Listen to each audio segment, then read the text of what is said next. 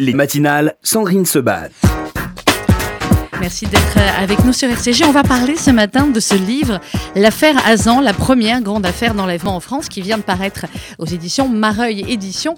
Et euh, on va en parler avec euh, Claude Cancès. Bonjour. Bonjour. Merci d'être avec nous. Vous êtes l'ancien directeur du fameux 36 quai des Orfèvres. Et lors de l'affaire Azan, vous étiez commissaire à la brigade criminelle. Jean-Pierre Biraud, bonjour. Bonjour. vous étiez commissaire divisionnaire et vous étiez à l'époque procédurier à la crime. Je crois que vous êtes à la retraite tous les deux aujourd'hui, messieurs. Tout à fait. Bon, une retraite plus que méritée euh, quand on voit votre, votre parcours euh, à tous les deux. Euh, Claude Cancès, vous, vous avez été également ensuite inspecteur général des services actifs de la police nationale. vous, êtes, vous avez été ensuite conseiller pour la sécurité d'un grand groupe.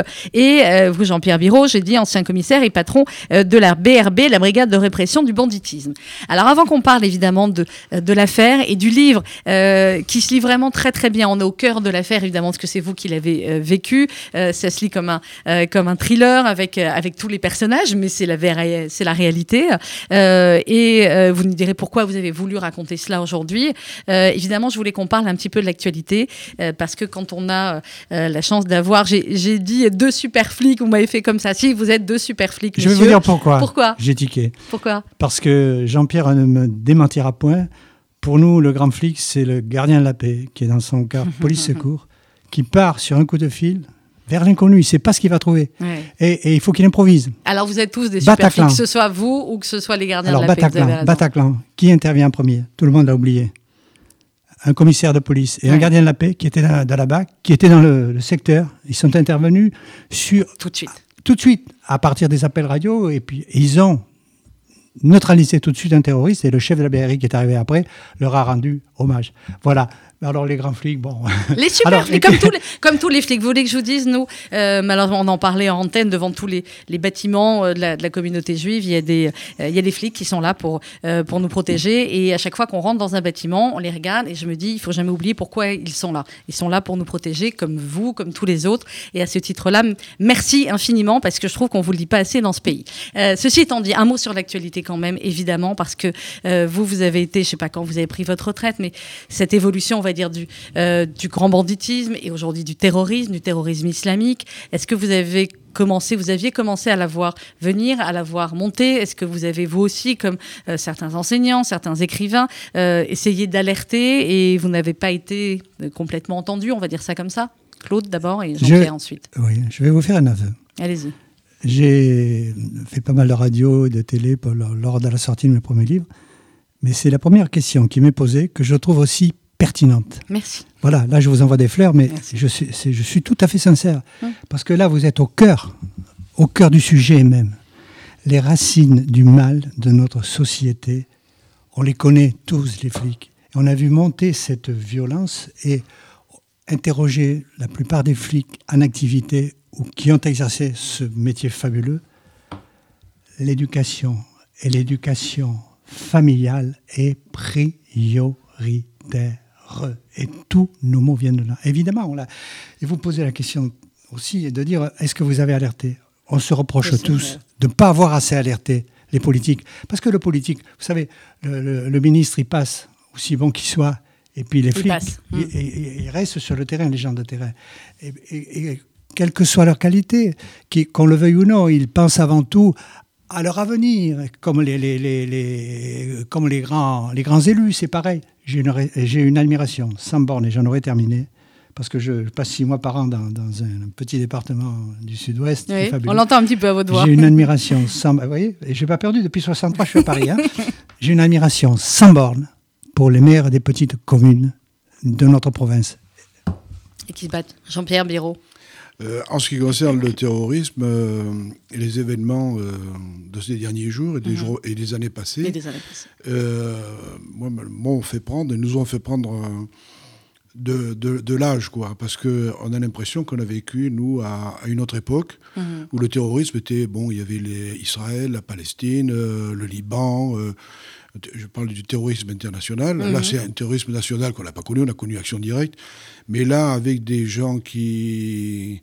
des terroristes, quoi, qui, au nom d'Allah, au nom d'un Dieu, euh, euh, sont prêts à se faire sauter. Euh, il y, a, y a avant, il y avait des négociations, quelque chose. Donc, donc depuis, le, depuis le Bataclan, la donne est tout à fait nouvelle, quoi, et sur le terrorisme, qui est difficile à maîtriser. Quoi. Oui, Jean-Pierre a tout à fait raison. Euh, ce qu'on découvre, qu'on ne supposerait pas à l'époque, pourtant quand nous étions en activité au Moyen-Orient, il y avait des kamikazes hein, qui se faisaient sauter. Mais en France, ça n'existait pas. On ne pouvait pas s'imaginer qu'on peut rétablir la peine de mort. Ces, ces jeunes qui viennent pour mourir, mmh. Et qui n'ont pas peur de mourir. Qui n'ont pas peur de mourir? Et alors, évidemment, si on fait allusion à la, dernière affaire, on en a vu Jean-Pierre et moi, comme tous les flics qui ont, qui ont, travaillé pendant des années dans cette maison. Mais là, ça, ça, ça dépasse l'entendement. Enfin, l'horreur absolue, absolue. 18 ans, 18 ans. Éducation familiale. Mais là, vous savez, l'enquête est en train d'évoluer. Oui, et, oui. Et, on, va voir. Oui, on l'a annoncé tout à l'heure, vous avez entendu, effectivement, il y a une radicalisation apparemment dans un club de sport. voilà. oui. Vous, vous pensez que c'est aussi, enfin, ce que vous nous disiez au début de l'émission, clairement aussi, voilà, l'éducation, les familles, et c'est là où il faut rentrer aussi. Quoi. Vous savez, je, cite toujours un, exemple. Quand je suis, quand j'ai débuté dans la police, on a mhm. débuté tous les deux par la petite porte. Hein, en quelle année Je peux vous demander en quelle année C'était en, 63, j'étais jeune, j'étais jeune inspecteur et euh, on arrête un petit, un petit Algérien qui avait fait un petit casse. Et euh, son domicile, c'était Courbevoie, les, les bidonvilles. Vous ne mhm. l'avez pas connu, mais mmh. la défense, c'était des bidonvilles. Je venais de terminer mon service militaire en Algérie. Et ma flèche, la flèche, c'est le, vieux flic qui vous prend sous son aile protectrice. Oui, c'est ça, c'est le. Il m'avait passé les, canettes avec le jeune, euh, le jeune casseur. Les canettes, c'est des menottes Les menottes, D'accord. On, arrive au, bord du bidonville, je marque un temps d'arrêt, et euh, mon, collègue se tourne vers moi, il me dit Mais tu viens de faire la guerre, toi? Tu as peur de rentrer là? J'ai dit, mais tu rigoles, quand on rentrait dans les, dans les on était avec on les mitraillettes et tout, on était... Là, si on, rentre sans rien on, est rentré, on est rentré dans le bidonville, aucun problème. On a pu faire notre perquisition. Maintenant, la même opération, hmm? Il y a des HLM, il vous faut une demi-compagnie de CRS. Exactement, voilà. d'accord. Sans, rentrer dans des bidonvilles, sans rentrer dans des bidonvilles. Oui, bien sûr. Et il y, a des quartiers où, où la police ne, rentre, ne rentre plus, quasiment. On ne peut plus rentrer, où il faudrait, comme vous l'avez dit, aller combien de, combien de policiers, combien de flics pour ça, Jean-Pierre? Je voudrais ajouter quelque chose à ce qu'a dit Claude, c'est que... Euh, on ne réalise pas, euh, le grand public ne réalise pas que la, la police est le dernier rempart quand même pour la liberté et qu'elle euh, ne peut pas tout faire. Hein. Et donc, euh, c'est sûr qu'elle a une part prépondérante et qu'elle est, elle est critiquée, elle a toujours été critiquée, mais euh, elle a bon dos. Mais il y a toutes les autres parties, quoi. Effectivement, l'éducation, l'éducation parentale, l'éducation nationale, tout, tout, tout, le monde est, est, sur la même barque, quoi. On arrive en bout de chaîne.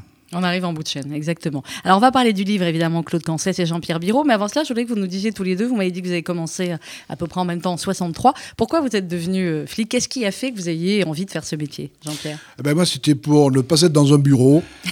mais j'ai été quand même dans les bureaux. Un petit peu quand même. Hein, après, bah, c'est ça, quand on prend du grade, après, on est plus dans le bureau. Hein. j'étais jeune. Et à l'époque, je travaillais à, alors, à la vérification du poisson au Hall. Mhm. pour, la, la, préfecture de Paris. Donc c'était très, très animé, les anciennes halles Baltard. Et après mon service militaire, je savais que j'avais passé un, petit concours et que j'allais être dans, dans, un bureau. Quoi. Et j'avais un ami qui, était passé, euh, qui avait passé le concours de la police. Et je me suis dit, tiens, pourquoi pas? Et donc euh, j'ai passé le, le, concours, à l'époque c'était en 68, de, avant les événements d'officier de, police adjoint. Et donc euh, je suis rentré dans la police et j'ai pas été déçu, quoi, parce que parce que vous avez bougé, hein c'est le moins qu'on puisse dire. C'est hein. actif. Même s'il y, a des heures de bureau, notamment dans l'affaire Azan, là. à l'époque, j'étais procédurier. Euh, bon, c'était, mais quand même, c'est un, un, métier actif. Et du reste, où tout le monde peut trouver sa voie, hein, que ce mm. soit la PJ, la sécurité publique, la police de l'air et des frontières, les services de renseignement. Euh, c'est euh, une femme, un homme, euh, tout le monde peut trouver sa voie en fonction de son caractère et de, ses goûts aussi. Et de ses goûts. Claude Cancès, pourquoi vous êtes devenu policier, flic? Ah, Je vais faire un peu plaisir à mon éditeur, Louis Desmarais, parce que je pense... Je qui, fait un, qui fait un travail extraordinaire. il a que des livres super. Hein. Je crois, qu'il écoute. Dans l'histoire du 36, qu'est des enfers, je, raconte par le détail les conditions dans lesquelles je suis tombé dans la marmite du 36 qui est des orfèvres pour ne jamais en ressortir. En fait, le flic, pour moi, revenant de la guerre d'Algérie, ayant arrêté mes études au niveau du bac, euh, Mhm. un an de fac, mais ça compte pas, euh, le flic, pour moi, c'était un empêcheur de tourner en rond. Je ne me voyais pas faire ce boulot-là. Euh, J'étais un petit peu gaulliste parce que mon père était militaire, alors Mhm. gaulliste de cœur par, par la, la carrière de, de mon père, mais j'étais aussi un peu euh, anarchiste, un peu, je fréquentais les. les, les- Ouais, vous les étiez un mélange, quoi. Voilà, exactement. Vous savez, j'allais voir Brassens à l'insu de Ouais. mon père, parce que si mon père Ah bah, avait su Brassens, qu'à l'époque j'allais voir Brassens. Ouais. je dis Brassens à dessein parce qu'on en reparlera Oui, oui, peut-être à en l'occasion oui, faire ça. Donc, il fallait que je bosse. Et puis un, un jour, j'étais pion à la- dans la mairie de Beaucaire, une, une petite ville à côté de Tarascon. Je vois, euh, sortant du collège, je vois une, une affiche sur la, la mairie de, euh, de, de Beaucaire. La préfecture police recrute des officiers de police adjoints, au pas. Et ah bah, bachelier, j'avais mon bac, et en dessous, en grosses lettres, en grosses lettres, la police, un métier D'avenir. D'homme. Ah, d'homme Ah, ouais, ils ont dû faire après le métier d'avenir. Mais c'est pas pour ça, c'est pas ça que j'ai cité parce que Jean-Pierre est témoin, je suis un de ceux qui ont fait venir la première femme euh, Ah, avec voilà. euh, Bon, mais à la- l'époque, euh, à voilà, la brigade, nickel. à la, à la La bri- brigade. à la- Oui, ils ont toutes leurs parts. Voilà, donc il fallait que je bosse. Je suis monté à Paris et puis alors. À quoi ça tient une carrière hein? Je, je, je vois pas ce que j'aurais pu faire d'aussi passionnant. Mmh, et de rencontrer des gens comme, comme Jean-Pierre. Voilà. Vous êtes restés copains, ça se voit. Hein, pour ça que vous avez fait des Oui, choses mais, mais on a un tas de copains. Parce que Ah, ben ça- oui, alors. je- C'est, euh, si vous voulez, euh, c'est un travail d'équipe. C'est une grande famille. Et ça, oui, déjà du, du plus jeune inspecteur jusqu'au jusqu'au patron, quoi. C'est une équipe. euh, Alors, un, et- un mot, un mot rapide, Jean-Pierre. Oui. Je te coupe la parole. Je suis le patron, je te coupe la parole. Euh, Ah, Vous êtes toujours le patron. Oui, oui, mais il croit, il croit. C'est ce qu'ils croient. Oui, je sais, moi aussi. Des fois, je leur dis. Euh, Si vous voulez, j'étais jeune commissaire, j'arrive à la criminelle, Mhm. et euh, le collègue que je remplace, qui est un, un ami commun, me dit Tu sais, tu as dans ta section un procédurier, on va en parler peut-être, procédurier, ben oui, on va en parler. qui est extraordinaire, Jean-Pierre Biro. Je n'arrive pas à lui faire passer le concours de commissaire. Il a l'étoffe d'un commissaire. Et je lui ai cassé Ah les ouais. Ah, commissaire. il arrêtait pas de dire eh, Biro, Biro, vous êtes une brêle, là, vous n'avez qu'à passer, vous n'avez qu'à passer le concours de commissaire. Alors, et j'en aurais terminé, et- et terminé allé, rapidement. Je suis, Donc, patron, je suis de la BRI à un moment donné. Mhm. Mon adjoint, Jean-Marc Bloch, a un avancement, quitte son poste. Il Mhm. me faut un second. Je fais Donc, venir- récupéré Biro. Jean-Pierre. Voilà. Jean-Pierre Biro, dans l'affaire du gang des postiches, ça vous dit quelque chose Ah, bah, et comment? C'est lui qui a essuyé une balle en séton d'un des, d'un des voyous. Ouais. C'est un miracle qu'il soit encore en vie. hein. Mhm. Il s'est retiré avec quelques points de, de, De de suture. suture. Très Voilà. hein. On ne s'était pas quitté depuis, on ne se quitte pas depuis, évidemment. Ça fait, Très ça fait 45 ans, je le supporte. J'en ai 46 moi. Donc bon voilà, donc vous voyez, ça fait quelques années. Alors l'affaire Azan, première grande affaire d'enlèvement euh, en France. Vous avez écrit donc là-dessus, Claude Cancès et Jean-Pierre Biro, c'est ce que vous avez euh, vécu. Et le livre, je l'ai dit, c'est des, des petits chapitres courts et vraiment voilà, on est avec vous dans dans l'enquête et c'est absolument passionnant. Et euh, ça démarre comme souvent, malheureusement, j'ai l'impression pour vous les 31 décembre. Alors on sait les jours fériés quand on est dans la police, marqué quand on est dans le journalisme aussi, on connaît pas trop. Hein. Euh, mais là, voilà, euh, vous dites c'est bien connu, les voyous ne respectent rien. Et tout cela démarre, on est le 31 décembre 75 à 12h30. Que se passe-t-il? Qui veut commencer à raconter? Allez. Non, euh, Claude, le patron. le patron. Vous savez, on, est des flics, mais on est des hommes avant tout. Dans le 31 décembre, on pense à quoi? Bah, aller manger euh, Le avec réveillon, sa femme, ses amis, la- la enfants, euh, le réveillon. Mais on a toujours cette petite idée en tête, comme on est de permanence. Ben oui, Jean-Pierre procédurier et moi commissaire. ça peut que nous tomber dessus un truc. Jusqu'à 19h. Or, à 11h30, je vois un de nos collègues, Michel Auguste, qui rentre dans le bureau. Ah, en, le voyant rentrer, j'ai compris. J'ai dit, c'est pas quelque chose. Ouais. Claude, tu es de perme Oui. Ben, tu dérouilles, tu prends une affaire d'enlèvement, l'affaire Azan. Bon, et ça démarre comme ça. Et vous saviez qui était Louis Aizan à l'époque ou pas du tout? Pas du tout. Pas du tout, très bien. Alors Louis Aizan, euh, c'était le, PDG euh, de, la maison disphonogramme euh, qui avait, alors vous parliez de Brassens tout à l'heure, qui a fait effectivement à l'époque toutes les plus grandes stars, que ce soit Nana Mouskouri, je crois que c'était Johnny aussi. Aznavour, voilà, c'est Johnny Hallyday, Brassens, enfin c'était vraiment la grande personnalité dans, le monde de la musique à l'époque. Et vous dites dans, dans, la préface, cet enlèvement restera comme l'une des affaires les plus marquantes du 30 56 Quai des Arfèvres, parce que c'est la première d'une longue série, c'est la première fois finalement qu'en France, on a ce type d'enlèvement. C'est bien ça, Jean-Pierre? On connaissait ce type d'enlèvement plus euh, en Italie ou dans d'autres pays, mais en France, c'est le premier. Euh, oui, tout à fait. Euh, il y a eu les un enlèvement qui a précédé, les Gary, mais qui n'avait rien à voir, qui était plutôt politique, mais l'enlèvement crapuleux mhm. d'un PDG avec la demande d'une rançon énorme, un milliard et demi euh, par une équipe, euh, une équipe manifestement de voyous. Donc euh, c'était la première fois qu'on était confronté à, à, ce genre d'événement. Et cette première affaire dont on parle a toute son importance parce que c'est le début d'une série d'affaires qui se sont échelonnées sur, sur trois ans, mhm. qui, a été, qui s'est terminée par l'affaire Ampin, que tout le monde connaît. Et là, disons qu'il y a une stratégie qui a été mise en place par le patron euh, charismatique de, de l'époque, euh, de la crime, c'était Pierre Ottavioli, qui euh, a tapé du poing sur la table et qui dit on, ne cède pas au chantage, des, ravisseurs. Et donc il a vendu sa stratégie au préfet. On pense que le préfet l'a vendu au ministre de l'Intérieur. Mhm. Ce n'était pas sans risque parce que c'était la, la, première fois qu'on faisait ça. Fois, Et donc. et, et, et, à la justice aussi. Et à la justice, bien mm. sûr.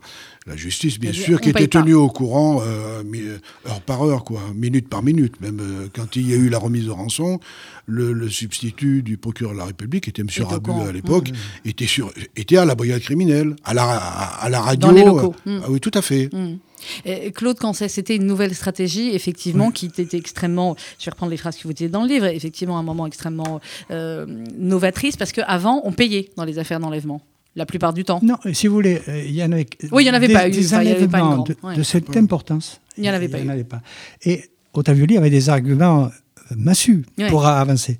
L'Italie, à cette époque-là, l'enlèvement avec demande de rançon était devenu une industrie. Oui, c'était devenu courant. Alors, sous couvert politique, mais c'était là, en fait, c'était la, la, mafia. Mhm les grands patrons étaient enlevés, les rançons étaient versées à l'insu de la police par les familles, et une fois sur deux, on retrouvait un cadavre. Donc Ottavioli, en disant ça à ces deux autorités administratives et judiciaires, vous voyez, si vous voulez pas qu'on revienne comme en Italie, mais en fait, Mm. C'est lui qui a emporté le morceau parce qu'on dit toujours oh, le ministre intérieur.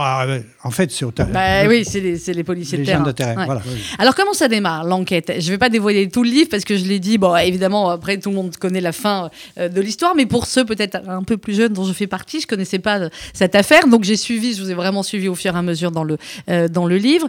comment démarre une enquête comme celle-là quand effectivement on se trouve confronté un 31 décembre à, à une affaire d'enlèvement, la première? Vous allez d'abord, je crois, dans locaux de phonogramme et ils vont vous raconter euh, euh, comment ça s'est passé. En fait, ce que ça s'est passé dans, dans, les locaux devant euh, des employés. Oui, tout à fait. Et déjà, des... avant notre départ du, du 36, quand on sait qu'il s'agit d'une affaire d'enlèvement, on met en alerte tous les services possibles qui peuvent nous aider. Il y a la dactylotechnie, il y a le, la sécurité, la, la police en tenue, la sécurité mmh. publique, il y a euh, la, police de l'air et des frontières, il y a les. On diffuse la photo les de Louis On les met tous en alerte. On, les met tous en alerte et voilà, il se passe euh, des faits graves, une affaire d'enlèvement. Et puis bien sûr, euh, on se rend immédiatement sur place.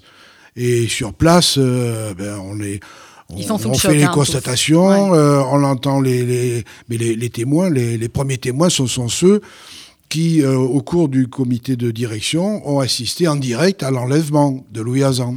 Et alors, c'est ce que vous, dites euh, aussi, euh, Claude et Jean-Pierre, je vais réagir Claude. Euh, vous dites qu'effectivement, ils sont tous évidemment sous le choc et vous redonnez cette information. Vous dites être pris en otage, ne serait-ce que quelques minutes, provoque un choc dont les effets peuvent durer de longues semaines, voire des mois. Un choc suffisant pour rendre son témoignage vague et imprécis, ce qui n'arrange pas nos affaires, bien évidemment.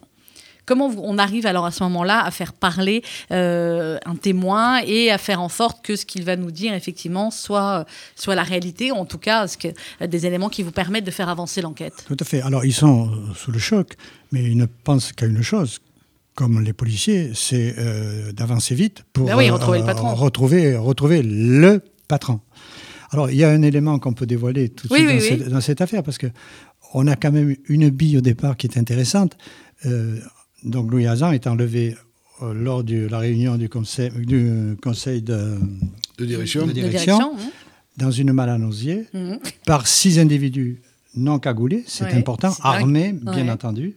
Et ils empruntent, pour pénétrer dans les mhm. lieux et pour sortir, une voie qui n'est pas très connue, d'un petit mhm. chemin qui n'est pas dans. Vous dites qu'il y a une taupe.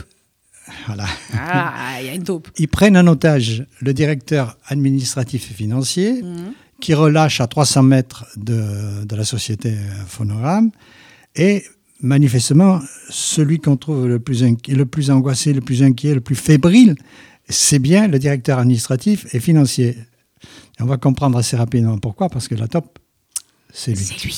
Voilà. Bon, bah, de toute façon, voilà. Mais vous allez découvrir après, vous allez mener l'enquête avec eux. Alors, il y a aussi, euh, évidemment, le moment où vous allez rencontrer la famille, en l'occurrence la femme euh, de Louis Hazan, qui est extrêmement inquiète. Mais du coup, je ne sais plus lequel des deux euh, il va, c'est Claude. vous dissimulez votre identité. Enfin, on ne sait pas que vous êtes Oui, parce que, vous voir. si vous voulez, dans ce... Elle voulait pas, enfin, la famille voulait pas que. Le, le numéro 2 de phonogramme, Jacques Caillard, on a eu en contact, Jean-Pierre et moi, c'est facile tout de suite. Et, mhm on s'est dit, il faut qu'on travaille avec lui. Et Jacques Caillard nous dit, euh, Madame Azin est dans un état pas possible. C'était un petit bout de femme mhm. euh, qui, qui, était dans un état que vous ne pouvez pas imaginer.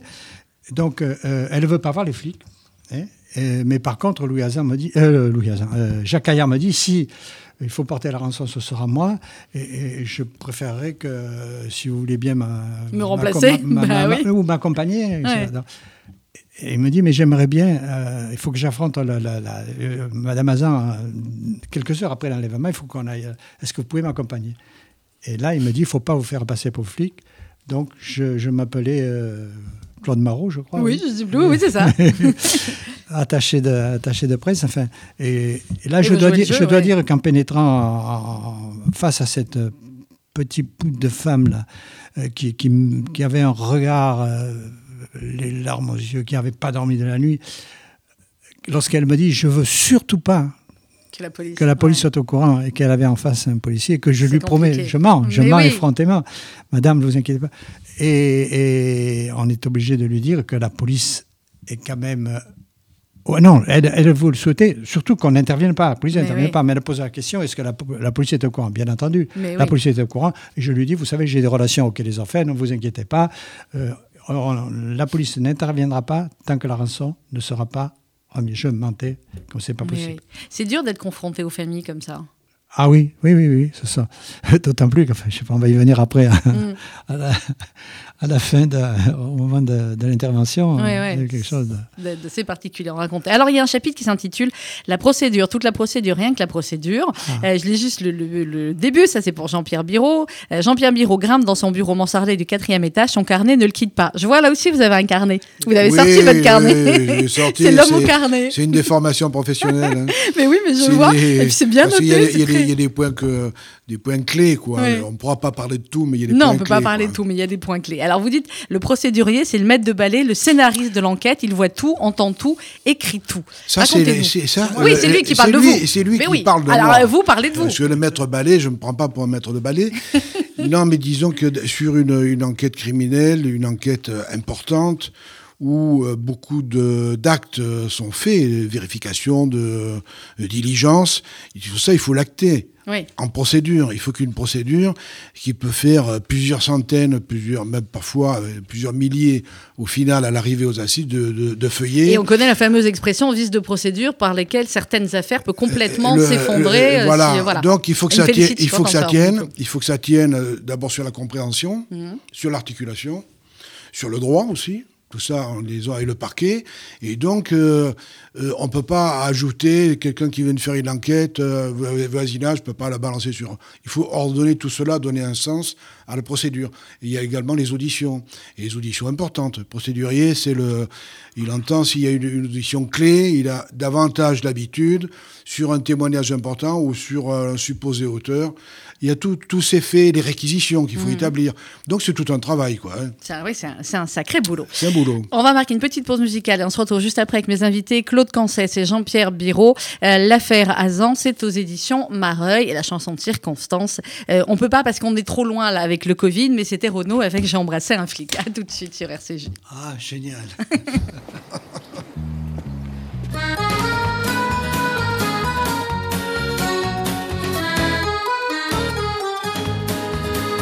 Nous étions des millions entre républiques et nations, protestants et catholiques, musulmans, juifs et laïcs, sous le regard bienveillant de quelques milliers de flics, solidaires avec ceux de Charlie.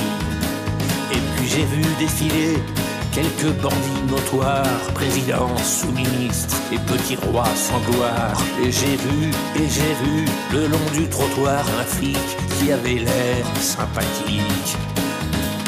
Alors je l'ai approché et j'ai embrassé un flic.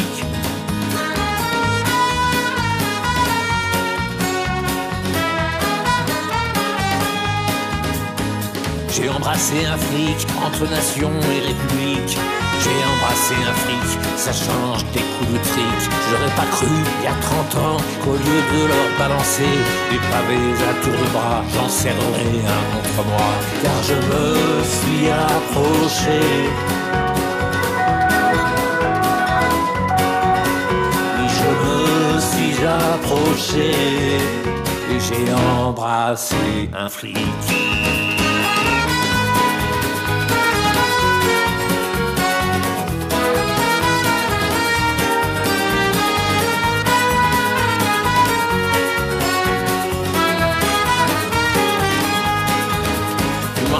Vers la nation fraternelle et pacifique sous le regard bienveillant de quelques milliers de flics. Et les snipers sur les toits nous faisaient avec leurs bras de grands signes d'amitié et de solidarité. Alors pour les remercier et pour la première fois de ma vie d'anarchiste, je suis allé embrasser un flic. Oui, je me suis approché et j'ai embrassé un flic. Je me suis approché et j'ai embrassé un flic. Oui, je me suis approché et j'ai embrassé un flic. Renault à l'instant sur RCJ avec J'embrasse un flic. On peut pas, c'est le Covid, mais voilà, de loin, euh, c'est un moyen aussi de vous dire à quel point, euh, à quel point on vous apprécie, à quel point on est, euh, je sais plus comment vous dire. Oui, évidemment qu'on aime les flics et évidemment qu'on leur est infiniment reconnaissant. C'est ce que j'ai dit au, début d'émission, qui continuera à dire sur cette antenne. Alors, on parle de l'affaire Azan, le livre euh, qui vient de paraître aux éditions Marie Éditions de Claude Cancès, l'ancien patron du 36, et Jean-Pierre Biraud, le procédurier. Alors, on en était effectivement au moment où euh, bah, l'enquête commence, vous allez voir euh, la famille, et euh, ensuite, bah, veux dire, c'est une affaire classique d'un certain côté. Il y a, enfin, pas, il y a pas revendication, mais il y a euh, demande de rançon, etc. Comment ça s'organise après? Alors, très rapidement, on parlait de- du suspect tout à l'heure, Oui. le directeur administ- administratif et La financier. Le, le- le soir, le, le lendemain de l'enlèvement, se tient une réunion ch- chez Meyerstein Maigret, qui était le grand patron du groupe Philips. Mhm. On va répéter le nom, Maigret. Oui, et, et son prénom, Eh ben Georges. oui, c'était Georges, voilà, c'est énorme. Et si vous voulez, réunion à laquelle je participais avec euh, Piero Tavioli, et, euh, la question, euh, on se pose la question euh, de, de demander aux ravisseurs, lors de leur prochain rappel, de nous fournir une preuve qu'ils détiennent bien Louis Hazan, parce que jusque-là, on a eu un Ben oui. appel, etc. Et dès le lendemain, avec le premier appel, euh, avant que, que- que Jacques Caillard, qui prend le téléphone, puisse répondre, il dit Allez, à Porte d'Auteuil, euh, il y a un message euh, dans la cabine téléphonique à tel endroit, etc. Et c'était deux lettres de Louis Hazan, une adressée à, à, sa, à son épouse et l'autre à Pierre Ottavioli. Et là, on s'est dit La top elle est au, il y avait tout le conseil donc, qui était Ouais. assisté à la réunion, elle est à l'intérieur. Et on a très rapidement porté nos soupçons sur, euh, Sur le le- directeur administratif et financier, qu'on n'a pas arrêté tout de suite parce qu'il a fallu du temps et pour recueillir Mais aveux oui, aussi, ça n'a pas, été évident. Exactement. Alors, et puis, il y a un moment donné, je voulais qu'on évoque cet aspect-là aussi, parce qu'il est aujourd'hui de plus en plus prégnant, euh, c'est euh, l'aspect des médias.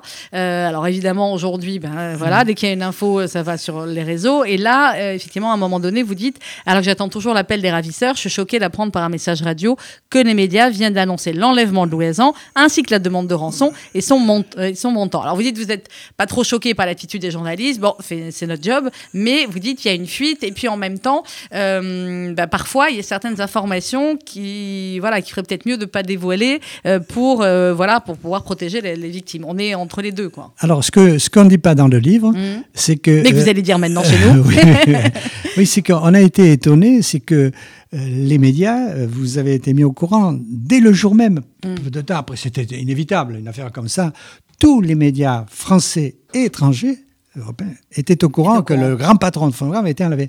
Mais pendant plusieurs jours, On a été étonnés. Pas de fuite, pas de fuite. Et là, on, on s'est dit, ben, les journalistes, euh, ils font preuve de, Ben, comment je dirais, de, de- parfois, de- de oui, bon oui. sens. Ils sont, sont de- voilà. Par contre, évidemment, le, le- le- le soir de l'arrestation, euh, ça ne pouvait pas ne pas éclater. Ben oui, euh, là, c'est parti. Ah oui, hein. mais Oui, parti, là, les médias ont, été, ont, révélé l'affaire euh, la veille. La veille, exactement, ouais. La veille, Ouais, ouais, ce qui ne nous arrangeait pas. Euh, et, et les voyous. En même temps, les, voilà, les- c'est le. les voyous, de toute façon, euh, une fois qu'ils veulent récupérer la rançon, euh, Ils vont jusqu'au bout. Ils Mm. vont jusqu'au bout. Et bien sûr, euh, ils menacent. Mm. Euh, Voilà, vous avez prévenu la radio. Enfin, c'est pas vous qui avez prévenu la radio, mais la ouais, radio mais est bon, là. il y a- il y a la police est prévenue, tout. euh, donc c'est c'est le jeu du un jeu du chat et de la souris, mais avec des, des menaces euh, perpétuelles, quoi, quotidiennes. Alors Louis Hazan va être euh, libéré. Là, je, je révèle rien puisque bon, euh, voilà, c'est une ancienne affaire, donc la plupart de nos auditeurs savent comment ça s'est euh, terminé. Euh, Qu'est-ce qu'on ressent à ce moment-là quand on, voilà, on récupère l'otage et il est vivant? Il est fatigué, il est épuisé, mais il est vivant. Alors dé- déjà, il y a un petit peu épisode qu'on ne peut passer Oui. sous silence. Lorsqu'on on arrête les deux frères Oui. Pratt lors de la remise de rançon place de la Bastille, en flagrant délit, euh, Madame Hazan, euh, dans les minutes, là, elle habitait pas loin, euh, quartier latin, un quart d'heure après, elle était au 36, et on nous annonce son arrivée. Tous les collègues de Pierre Ottavioli se sont tenus lâchement dans le bureau à côté. On ça, ils a laissé face à Madame Hazan, qui est venue Ouais. avec Nana Mouskouri et puis d'autres membres. oui, de- il y a Nana. Mouskouri qui vient. Et si vous savez ce qu'on a entendu, elle a traité de tous les noms. Ben Vous oui. êtes un assassin. Pierre Ottavioli hein. Et, et, et Ottavioli, imperturbable, madame, ne vous inquiétez pas, votre mari, on va le retrouver. Il faut avoir 24 des heures après, ouais. à, à- à peu près à la même heure, eh bien, on- Elle l'a retrouvé. on- c'était la fête parce que Louis Hazan était dans le bureau. Oui, mais durant ces, durant ces 24 heures, disons que C'est dur, hein. il- c'était dur pour la famille, bien sûr, mais euh, il y avait une pression, une charge sur les épaules d'Ottavioli et de tous ses collaborateurs. On savait que euh, là, c'était un petit peu le, le va-tout hein, qui se jouait. Est-ce qu'on va retrouver euh, Louis Hazan euh, vivant? Alors, Il est certain qu'avec les deux auteurs qu'on avait interpellés à la remise de rançon, là, euh, on a travaillé euh, Jour et jour nuit. et nuit. quoi. Mm. Comment on vit justement dans ces moments-là? C'est une adrénaline particulière euh, qui fait que on reste réveillé jour, nuit, on a le cerveau en éveil, on cherche, on réfléchit. Oui, ben on a la pression euh, maximum, quoi. Bah oui. Alors que ce soit les auditions des, des deux, des deux auteurs qu'on a interpellés, euh, la moindre vérification, les renseignements qu'on a d'autres services, euh, les vérifications qui sont di- diligentées dans la nuit, même à la- au moment de la, après l'arrestation, l'heure légale était passée de la déperquisition, mais le, justement le substitut qui était là nous a dit qu'il y a une vie en danger, donc immédiatement perquisition nocturne Mhm. chez, les, chez les, les individus qui ont été... euh, donc il n'y a, plus de- il y a plus de jour, il n'y a plus de nuit. Il y a plus de jour, il y a une pression terrible sur les épaules du, de tout le monde. Quoi. Oui, mais vous savez, le travail de PJ, c'est un travail d'équipe. Oui. Et on est, ça part d'un petit groupe sur une, une affaire classique de, de 6-10 fonctionnaires. Là, dans cette affaire, on a mobilisé des dizaines, des centaines de flics, et tous avec le même objectif. On a Retrouver. entre les mains la vie d'un pauvre type qui, qui, qui- qui- il faut, il faut, faut Faut y tout faire, voilà, Hmm. Pour, euh, pour le retrouver. Alors à un moment donné, il y a euh, effectivement les, les passages de la disposition de, de la déposition pardon d'Hugo Brunini. Et euh, vous dites il a il- bon c'était confus euh, sa déposition, il dit certaines choses, après il dit qu'il est un partisan de gauche. Et il y a cette phrase je n'avais pas besoin d'argent mais je voulais exercer une action contre un juif, je voulais pousser mon action jusqu'à ramener Azan à son domicile avec la rançon, c'était cela mon intention et mon objectif avait seulement pour but de faire trembler un représentant juif. C'est incroyable. Oui. Mais ça, c'était. Vous vous a dites. dit- euh, voilà. il a dit tellement de conneries. Tout et n'importe quoi, Ouais. comme vous dites, tellement de conneries, c'était. Tient pas la route, quoi. Enfin, vous savez, on est passé dans cette affaire-là, euh, dans la bouche de Brunini, de l'enlèvement politique, parce Mhm. qu'on va en parler peut-être, apparaît euh, Jacques Prévost. Oui, oui, oui. Euh, euh, la, la menace de la mafia, il se targuait d'avoir été sous pression de la mafia. Vous savez, ça m'étonnerait que la mafia. Ouais, il se serait organisé comme ça. ouais. C'était un escroc, c'était un mal escroc. Alors, on minimise un petit peu, on dit les pieds nickelés. Oui, Oui. cette équipe-là, mais toutes les équipes qui se sont succédées par la suite, alors là, ça a été la fine fleur du grand Du banditisme bon grand français, banditisme français, jusqu'à ouais. l'affaire Jusqu'à dont parlait Jean-Pierre gangs tout à l'heure. ouais. Euh, quand vous dites, alors je- c'est Jean-Pierre Perrault, je, voilà, Perrault, effectivement, vous pouvez nous, en- nous, nous le raconter, Jean-Pierre Biro, c'est euh, c'est un lien aussi avec, euh, avec l'extrême droite C'est-à-dire que euh, Brunini avait besoin d'une euh, d'une équipe, euh, d'une équipe, de, euh, d'une équipe pour enlever Louis Hazan. Mhm. Et donc, euh, de par ses connaissances, de Mérani, euh, il avait des connaissances et, il a recruté euh, des gens qui étaient prêts à tout un petit peu dans ce mouvement euh, d'extrême extrême droite qui était le parti Force Nouvelle. Et ensuite, euh, justement, dans ses divagations, Bruni, pas divagations, dans ses, dans ses allégations, il dit voilà, j'ai recruté à l'extrême droite parce que moi je suis de gauche et je voulais pas recruter des gens Non, de gauche. Donc, même, euh, hein. si vous voulez, c'était tout et n'importe quoi. Mais il a, et, et- il a, il a recruté des gens qui étaient prêts à faire un, un coup de main, quoi. Euh, dans les jeunes qui ont été recrutés, il y en a qui ont été recrutés, euh, si ce n'est le jour même, c'est la veille au soir, sans savoir où est-ce qu'ils allaient aller, quoi. Et alors, il y a les- dis- disons quand même, il y a eu des repérages pour le restant de l'équipe, mais euh, c'était effectivement le noyau de l'équipe et c'était des gens d'extrême droite. Alors, ce qui est assez incroyable, c'est que l'affaire va se poursuivre sur des années et des années. Euh, on est, euh, c'est un chapitre qui s'appelle Patience et longueur de temps. En 77, vous allez vous retrouver en Indonésie et on va jusque euh, en 94, effectivement, où il y a encore une arrestation. L'affaire a vraiment, euh, on va pas dire traîne en longueur, mais il y a eu, euh, voilà, ça a duré sur plusieurs années, voire même dizaines d'années. Oui, tout à fait, là. Parce que euh, il y, en a, euh, il y en a un jeune, là, le Serge, euh, j'ai plus le nom en tête, qui est resté dans la nature, qui a été euh, interpellé euh, en 1994. Il a été placé en détention. Il a été, le procès avait eu lieu. Il a été jugé en l'an 2000. Oui, euh, soit, mois de mai 2000. euh, 25 ans après les faits. C'est ça. Et donc, euh, lui, il a simplement dit que bah, qu'il il était sur le coup, qu'il il a fait partie du commando, que lui, c'était euh, l'appât du gain. Il a pas- été en cavale 19 ans quand même. Oui. hein, ouais. Bah, c'est pas, il- disons qu'il il, il fuyait, mais il, il fuyait pas à l'étranger. C'était, Ouais, euh, ouais, c'était une petite euh, voilà. Ouais. Et donc, lui a tout. Et les autres, d'ailleurs, les autres comparses ont dit que c'était pour l'argent qu'ils faisaient ça, c'était pas pour autre chose. Oui, clairement. Euh, on va dire un mot, Claude Cancès et Jean-Pierre Biraud, de l'autre grande affaire d'enlèvement euh, que malheureusement nous avons suivi très près euh, ici. C'était Ilan Halimi, le, fils de notre collègue et, ami Ruth.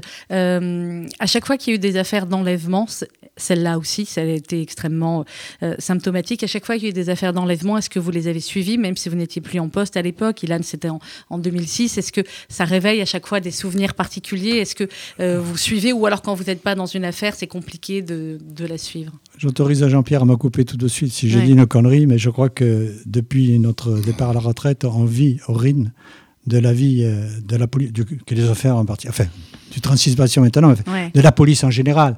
Hein, parce qu'on parle souvent, on est, on est des enfants du 36, mais tous les flics de, de France, on, est- on suit tout, tout ce qui se passe. Et je peux dire, euh, c'est, ce serait la- impossible de ne pas suivre euh, tout ce qui se passe en ce moment. Vous savez, je, je remontais de, du sud-ouest euh, pas plus tard qu'hier et Mhm.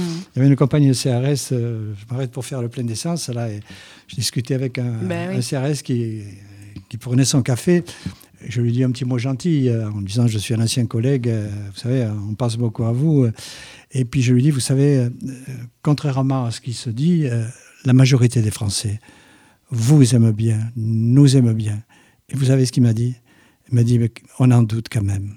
Mais je comprends. On parce qu'on ne leur dit pas. Et on, on encourage toujours nos auditeurs sur cette antenne à vous le dire, et pas seulement quand il y en a un qui, est, euh, qui est tué. Euh, ce traumatisme, on en on avait parlé évidemment avec des, des policiers qui étaient sur, sur euh, l'affaire de l'enlèvement et, et de l'assassinat par le gang des barbares d'Ilan Halimi. Ils étaient évidemment tous traumatisés parce que c'est aussi très rare qu'une une affaire d'enlèvement comme ça se termine par l'assassinat de, de la personne enlevée. Vous comprenez, j'imagine évidemment, ce qui a été leur, euh, leur traumatisme et à quel point parfois dans une, dans une carrière c'est compliqué parce que parfois aussi c'est un peu de chance qu'il manque et c'est ce que nous disaient certains policiers sur, euh, sur Ilan. Il leur a manqué aussi parfois un peu de chance. La chance, euh, il y a toujours euh, une part de chance. Le boulot, si vous voulez, de, de- de la crime, c'est de, de- de- d'avoir un éventail d'investigations de manière à laisser euh, la part de chance la plus réduite possible. Ensuite, euh, il peut y avoir effectivement la, la chance, mais la chance sourit, euh, si vous voulez, à ceux qui la provoquent. Hein, si on reste les pieds. La chancerie le- aux audacieux, c'est le. et voilà, le- si on reste les pieds dans son bureau euh, et sans rien faire, la chance ne peut pas arriver. Mais si on remue les ciel et terre, il arrive un moment où quand même les ravisseurs ou les malfaiteurs, la chance tourne aussi. Et Ouais. donc, c'est, euh, il faut jouer là-dessus aussi. Mais il y a toutes, toutes les investigations, toute la méthodologie euh, qui précède quand même. Ouais, tout le travail qui précède euh, avant. Pourquoi vous avez eu envie en fait d'écrire maintenant euh, ce livre, Claude Cancès et, et Jean-Pierre Biraud? Vous avez envie de voilà de raconter que le Non, petit non, carnet de notes de J'avais Jean-Pierre? pas, j'avais pas du tout envie d'écrire. Alors, C'est Claude Cancès qui, pendant le confinement, les m'a biens, les biens, qu'est-ce qu'on fait encore donné l'ordre, si vous voulez. de- de On continue à obéir à l'ancien patron Ah bah, si Ah vous voulez, bah là, ouais. c'est là, l'amitié, là. L'habitude. Mais tiens, pourquoi pas? Et puis, j'ai trouvé que c'était euh, c'était amusant. Et puis, on se prend au jeu. hein. Ah oui, on se prend en jeu. Alors vous, Ah j'imagine oui, l'écriture oui. et nous, effectivement, à on la se prend lecture. au jeu, quoi. on se prend parce en jeu que de- c'est- Oui, oui, on se. On lit, est, euh, on est dans relit. l'enquête. Mais des fois, on n'est pas d'accord. Hein. Ah bah, on n'est j'imagine. pas d'accord sur. euh, Surtout qu'on a travaillé si pendant c'est le sur- confinement par, euh, si par Ah oui, c'est sur mail. tel point ou tel point, ou non, je me souviens pas, c'était pas tout à fait comme ça, ou enfin, c'est, c'est- ça sera un souvenir, quoi, c'est une aventure, quoi. Ben En oui. fait, c'est Louis de Marais qui, qui Oui, qui est m'a votre sollicité éditeur. un jour en me disant bon, il faudrait que tu, tu écrives un, nouveau Oui, bouquin. L'affaire, l'affaire Hazan, ce serait pas, pas mal. Je dis bon, je peux faire Hazan, mais sans, sans Jean-Pierre Biraud, je peux pas faire.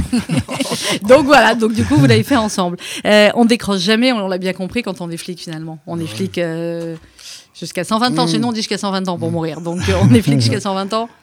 Oui. Ouais. Mais je voulais ajouter quelque chose, euh, Allez-y. point. on va voir dans quelques instants juste euh, Stéphane Fraisse, on va parler de la culture et théâtre. J'ai la, la réalisation technique qui peuvent l'appeler, mais on continue avec vous, un, Jean-Pierre. un- un point.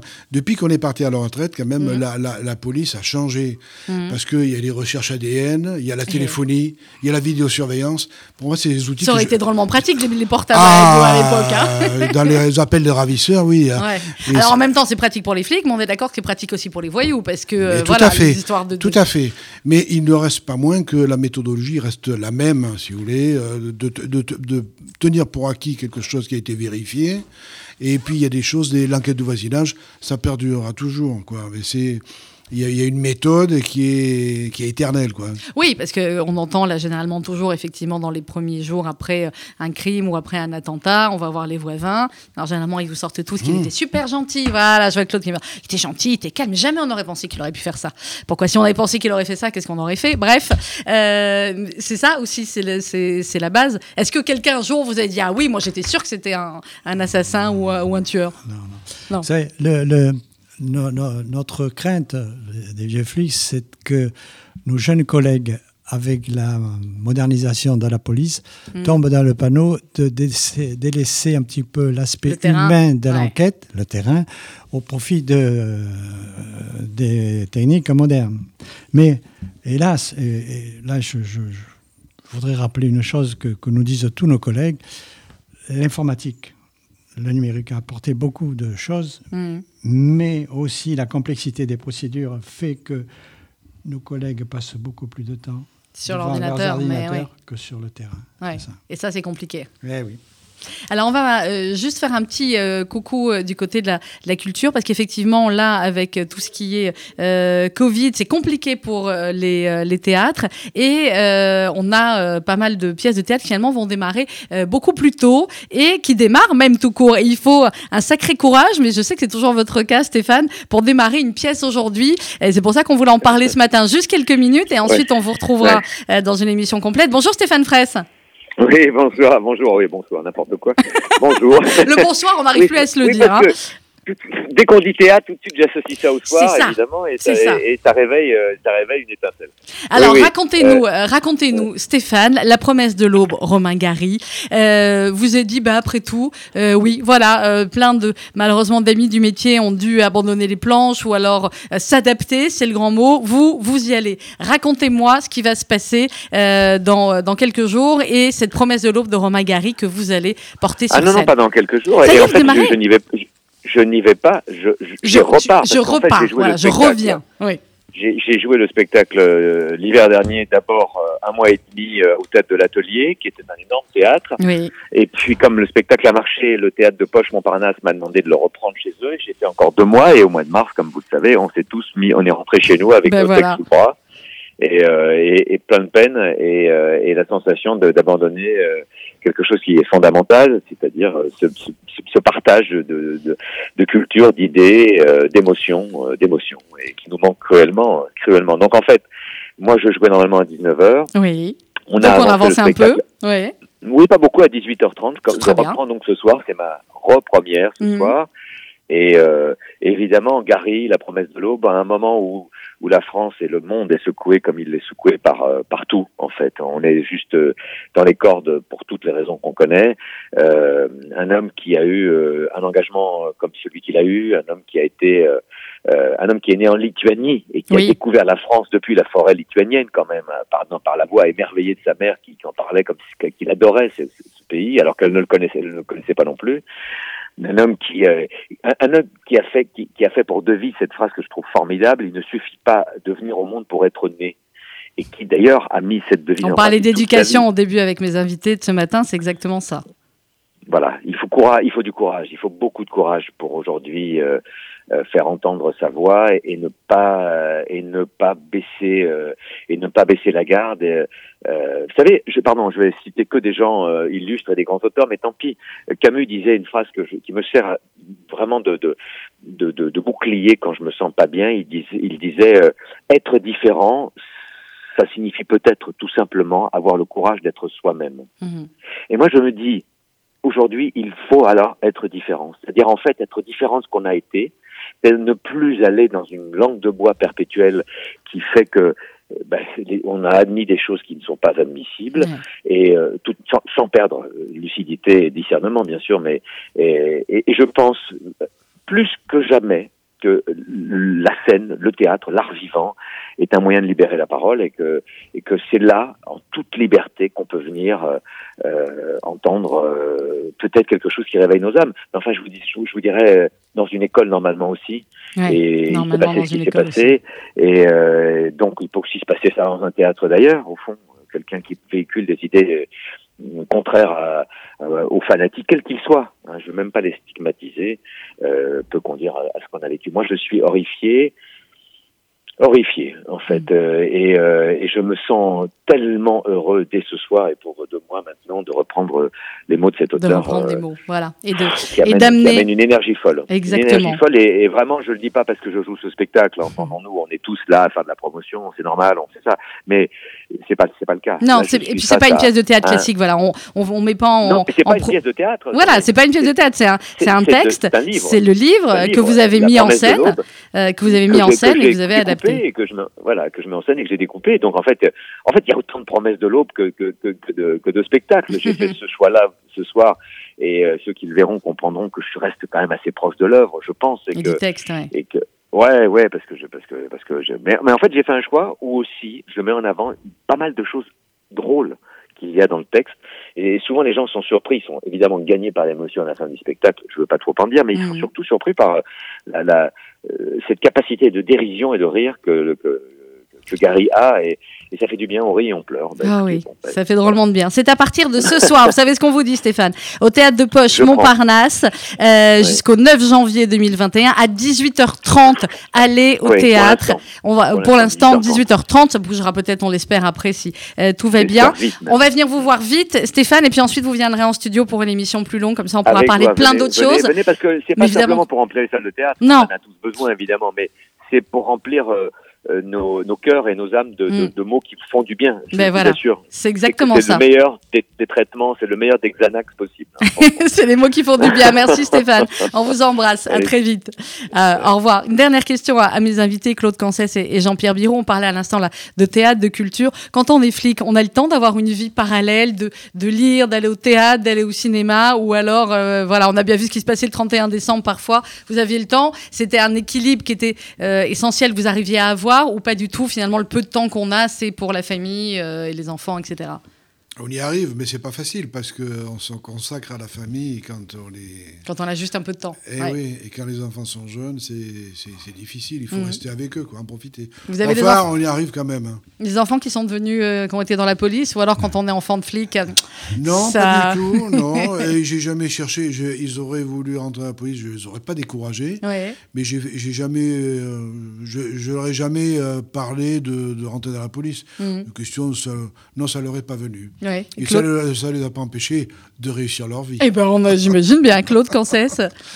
Et moi, j'ai, outre la passion pour euh, mon épouse, ma famille, mon fils, mes petites filles, j'ai deux passions que j'ai, auxquelles je peux me livrer depuis que je suis à la retraite, c'est la randonnée pédestre et puis Oui. euh, le saxophone, parce que j'ai fait, Ah, génial, vous jouez du saxo j'ai, fait de la musique toute ma vie, enfin Mhm. depuis que j'étais jeune, mais à Paris, Ouais.